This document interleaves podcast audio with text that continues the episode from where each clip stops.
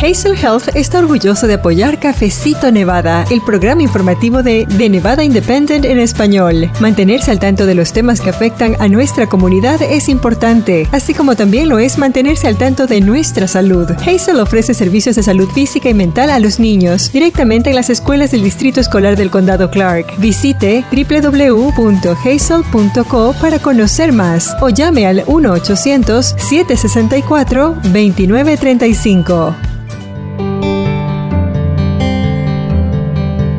A través de mi ventana veo cómo se están moviendo los árboles con bastante fuerza y es que está haciendo mucho aire. Pero también es un día soleado, de hecho, muy caluroso. Sí, estamos en plena época de calor. Sí, también sabemos que vivimos en el desierto y que estas altas temperaturas son comunes. Pero cuando se trata de quienes trabajan todos los días bajo estas condiciones tan extremas, la cosa cambia, especialmente cuando hablamos de los trabajadores hispanos. ¿Por qué el calor extremo les afecta a ellos de manera más marcada? ¿Qué podemos hacer para protegernos? De eso y más platicamos mi colega Janelle Calderón y una servidora Luz Gray con nuestro invitado esta semana. Bienvenidos a Cafecito Nevada, gracias por escucharnos y pase la voz para que más personas también reciban toda la información que compartimos con ustedes cada semana. Vamos a escuchar y bienvenidos.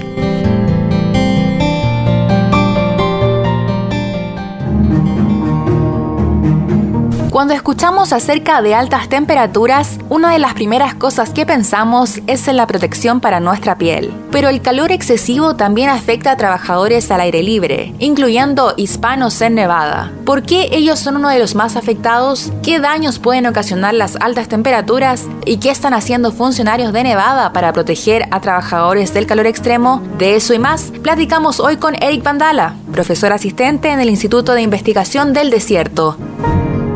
Gracias por esa información que nos presentó María Palma, a quien de hecho le damos la bienvenida a Cafecito Nevada y también a nuestro equipo. Ella recientemente se integró con nosotros, así que la va a escuchar con más frecuencia aquí en Cafecito. Así que antes de pasar con nuestro invitado, me gustaría compartir con usted algunos datos para que entendamos mejor la magnitud de los efectos del calor extremo. Ya también nuestro invitado va a entrar un poquito más en detalle, pero también le quiero comentar que esto es parte de un reporte de nuestro colega Daniel Rothberg y le invitamos a que lea completo ese reporte en nuestro sitio de internet de Nevada Independent en español. Y bueno, en ese reporte nos informa que el año pasado la Administración de Salud y Seguridad Ocupacional de Nevada, que conocemos popularmente como OSHA por sus siglas en inglés, reportó dos muertes relacionadas con el calor. Los funcionarios también han documentado un promedio de 133 quejas por estrés térmico entre 2016 y el 2021, una tasa de más de una queja por cada tres días en el año calendario. William. Así es, Luz. Tan solo en el 2021, OSHA presentó 202 quejas por estrés térmico, la mayoría de las cuales que fueron 159 quejas ocurrieron en el sur de Nevada. Entonces, eso ha llevado a que los investigadores estén siguiendo muy de cerca cómo se manifiestan los peligros por calor extremo y qué trabajadores corren mayor riesgo, sobre todo cuando se presentan temperaturas tan altas como las que tenemos a nivel local. Y para entender mejor ese panorama, y cuáles son algunos de los datos más recientes, aquí le presentamos una entrevista con Eric Vandala. Él es profesor asistente en el Instituto de Investigación del Desierto. Vamos a escuchar.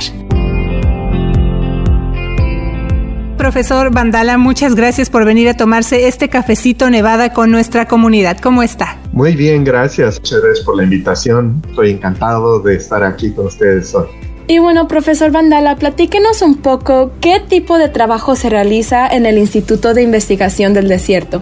Verás, el instituto es el brazo tecnológico del Departamento de Educación Superior del Estado de Nevada. Nosotros a lo que nos dedicamos es hacer investigación sobre cuestiones ambientales. El instituto nació hace más de 60 años originalmente con la intención de llevar a cabo estudios relacionados con las rutas de dispersión de los contaminantes que se generaron durante las pruebas atómicas en el desierto. Y eventualmente evolucionó a trabajar en cualquier tópico relacionado con digamos temas ambientales en el suelo, aire, agua y en su conjunto su interacción con los seres humanos y la población. Y profesor, hace poco el Instituto de Investigación del Desierto, el Centro Gwynn y el Nevada State College publicaron un estudio donde se analizaron los efectos del calor extremo en la salud y la productividad de trabajadores del suroeste de los Estados Unidos y eso incluye Nevada. Usted fue el autor principal del informe y uno de los aspectos que le queremos preguntar es cuáles son algunas de las principales enfermedades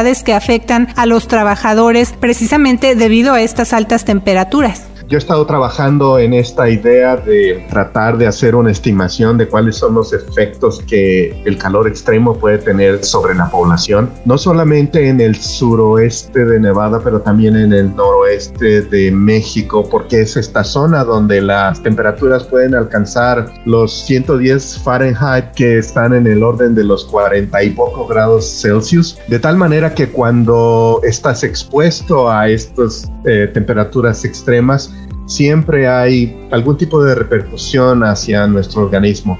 Y en el caso de los trabajadores, ellos no están expuestos a la temperatura tan alta durante el verano solamente porque sí, digamos, como muchos de nosotros cuando decidimos ir por a caminar un rato o andar en la bicicleta. Los trabajadores están expuestos porque necesitan hacerlo y además de todo ello, ellos están llevando a cabo actividad física vigorosa de tal manera que adicional al calor que recibe su cuerpo resultado de la temperatura externa, tenemos el calor generado por sus cuerpos como resultado de estas actividades que llevan a cabo.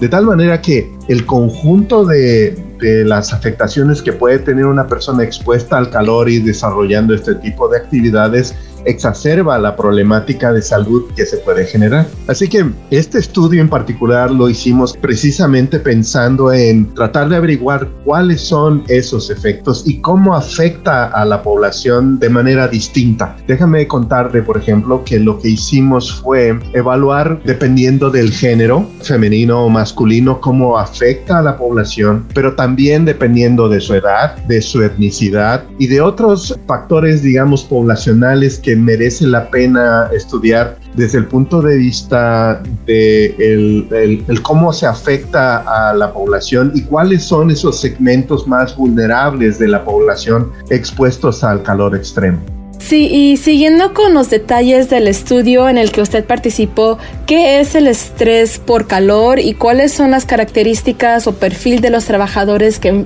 eh, que enfrentaron afectados debido al calor extremo? Déjame entonces primero mencionar, Chanel, que hay, digamos que de manera muy gruesa, dos modos en los que una persona expuesta al calor extremo puede ser afectada. Uno, que es lo que se conoce como la exhaustión por calor, es decir, que te sientas eh, completamente cansado.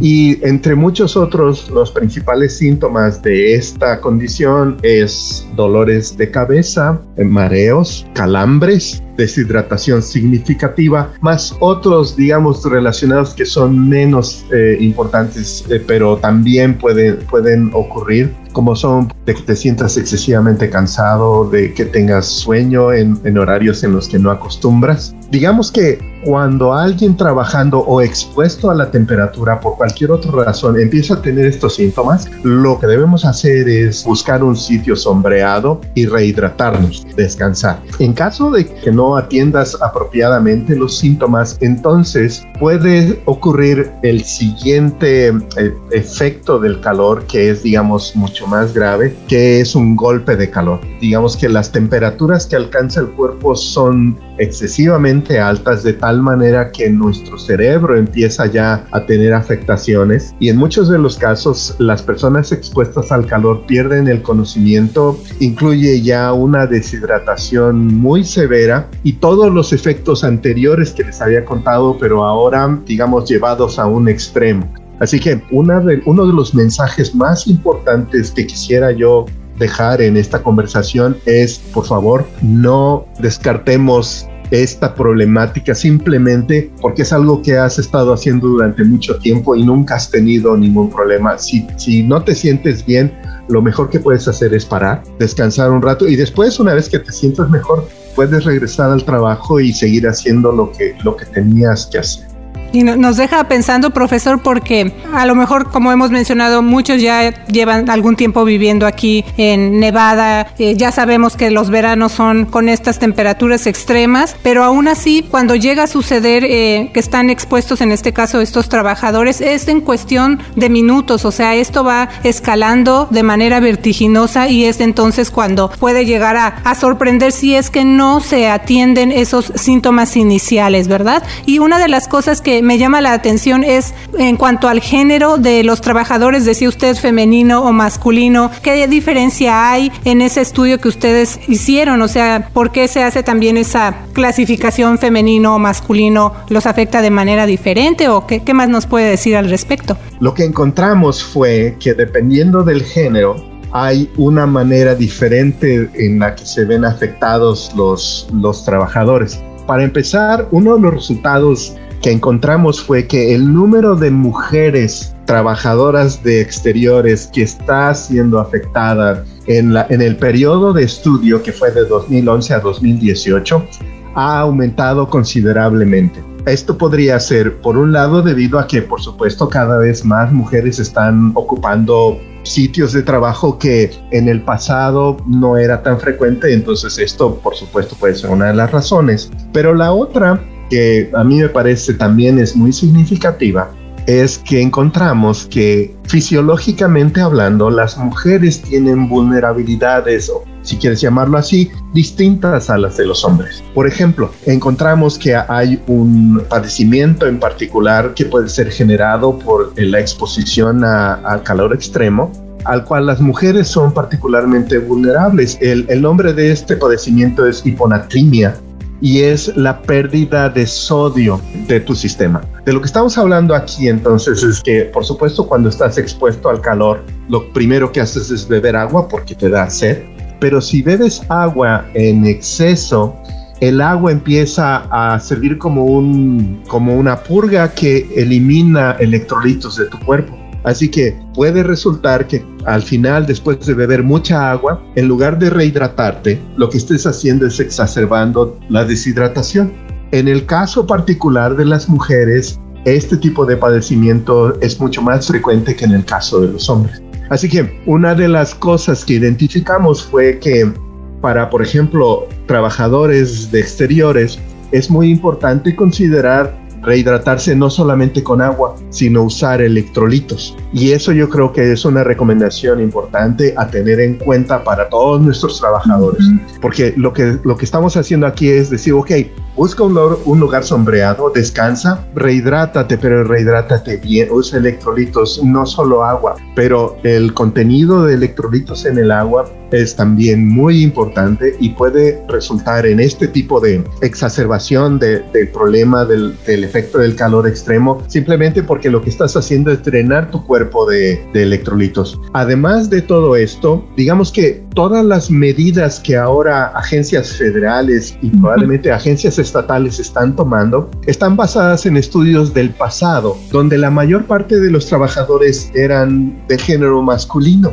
Así que yo creo que es muy importante que los tomadores de decisiones consideren el aumento de trabajadores del género femenino que tienen una fisiología distinta, porque las regulaciones, me parece a mí, tienen que también ser basadas en el género. Considerar también que si se trata de una mujer, hay consideraciones adicionales que deben de ser tomadas en cuenta para proteger a nuestras trabajadoras de los efectos del calor extremo. ¿Y por qué los trabajadores hispanos y latinos tienen el mayor número de personas afectadas a pesar de que representan una minoría de la población? Ese fue, yo creo, uno de los resultados que a mí como latino me, pareció muy, muy importante. Los trabajadores latinos o hispanos fueron o resultaron en este estudio el grupo más afectado, no obstante que el número de trabajadores involucrados no es tan grande. A mí me parece que en realidad de lo que estamos hablando aquí es que no obstante nuestro grupo étnico los latinos o los hispanos no es una mayoría en el estado, sí lo es en cuanto al número de personas que tienen un trabajo en exteriores. Es muy fácil cuando pasas por un sitio donde están arreglando un jardín o donde están dando mantenimiento a una calle, escuchas a un montón de gente hablando español. Entonces, a mí me parece que esta representatividad en cuanto a la población estatal, por ejemplo, en la ciudad, de, los, de las personas que somos de, origen latino o, hispano, no representa en realidad muy bien la cantidad de personas que trabaja en, en algo relacionado con trabajo de, de, exteriores. Y llamé la atención sobre la jardinería y, el arreglo de las calles porque es donde más fácilmente puedes identificar a, a, las personas que están trabajando. Debe haber muchos otros que en este momento no me vienen a la cabeza y que yo creo que esa es una de las principales razones por las cuales los latinos fuimos particularmente identificados como un grupo vulnerable. Una de las cosas que identificamos también fue que la percepción de riesgo entre los trabajadores en exteriores necesita ser mejor en términos del calor extremo y, y, he estado hablando de esto durante muchos años. Todos sabemos que cuando hay una tormenta eléctrica, huracanes, todos sabemos que eso es peligroso, pero no estoy seguro que todos estemos conscientes del peligro que representa el calor extremo. Y me parece que esta es una magnífica oportunidad para dispersar la voz y decirle a todo el mundo, debemos tener cuidado con todo esto. Y es cierto lo que tú decías, Luz. Viviendo en el sur de Nevada, aquí en Las Vegas, todos pensamos que estamos aclimatados y que no va a pasar nada, pero la verdad es que las temperaturas no han hecho otra cosa más que ir incrementando a lo largo de los años y que por más aclimatados que estés, y no tienes precauciones, puedes resultar afectado por esto y es lo que queremos prevenir a toda costa. Sí, como usted ya mencionó, en la fuerza laboral aquí en Nevada hay muchos latinos, como se dijo, entre la agricultura, la jardinería, construcción o servicios públicos. Pero, ¿por qué los empleados que tienen más experiencia al aire libre están en mayor riesgo por los efectos del calor extremo que quienes tienen menos tiempo en esos trabajos? Usted mencionó un poco, tal vez porque no estamos aclimatados. Yo pensé el grupo más afectado iba a ser aquellos que están recién integrándose al mercado laboral y que por supuesto no han tenido la oportunidad de adaptarse a las condiciones a las que tienes que enfrentarte cuando trabajas en el jardín o cuando estás arreglando calles o cualquier otra de estas actividades eh, en exteriores. Sorprendentemente, lo que nos encontramos fue que no es así, sino las personas que tienen más años, cinco años o más trabajando para el mismo empleador, fueron el grupo con la mayor cantidad de casos de enfermedades relacionadas con, con su salud y el calor extremo. Yo lo que creo es que uno es conforme pasa el tiempo y te ves expuesto al calor extremo un verano y otro y otro, lo más probable es que tu cuerpo empiece a resentirlo como a largo plazo. Y es bien conocido que la exposición al calor extremo es relacionada, por ejemplo, con enfermedades crónicas como la diabetes, hipertensión. Así que conforme envejecemos, nos volvemos cada vez más vulnerables. Trabajas más tiempo bajo calor, probablemente a la larga tu organismo no se va a adaptar igual que cuando tenías 20 años. Pero la otra razón, y yo creo que esta es muy importante, la percepción de riesgo. Por ejemplo, todos los días nos arriesgamos cuando nos subimos a nuestro coche para manejar de la casa al trabajo. Pero como lo haces diario, te acostumbras a este riesgo e incluso este, esta pérdida de, de, la percepción del riesgo al que acudes cada vez que manejas es lo que en muchos casos provoca accidentes por diferentes razones y todo esto es simplemente porque es algo a lo que estás acostumbrado y es un riesgo que tomas todos los días. En el caso de la exposición a calor extremo, creo que es muy importante hacer saber a todos que esto es un riesgo importante y que si tú no te consideras en riesgo, probablemente lo estés porque no estás pensando en que esa es una posibilidad a la que te estás exponiendo de manera continua cuando el calor es tan alto por favor, si necesitas sacar a tu perro a, pasear, hazlo temprano. Si estás planeando ir a pasear con tu familia al parque, piénsalo dos veces. Quizá mejor el fin de semana que no va a estar tan caliente. Este tipo de cosas que pueden ser muy sencillas, pero muy importantes son las que necesitamos tener en cuenta. Sí, y bueno, ¿qué políticas generales deberían implementar los funcionarios electos para abordar los efectos del calor extremo? Esa es una muy buena pregunta. Yo no soy político, así que para mí resulta muy difícil responder a eso, pero lo que sí te puedo decir es necesitamos información quien tome las decisiones, yo creo, es muy importante que sea consciente de que esas decisiones deben estar basadas en información tan creíble y tan robusta como sea posible. No podemos tomar decisiones simplemente porque sí. Y en este caso, esa es una de las intenciones con escribir y publicar este trabajo, pero también el trabajo que hace no solamente eh, el instituto donde trabajo, sino la universidad eh, y todos los, los las instituciones de educación superior aquí en el estado, porque por supuesto necesitamos atender a esta problemática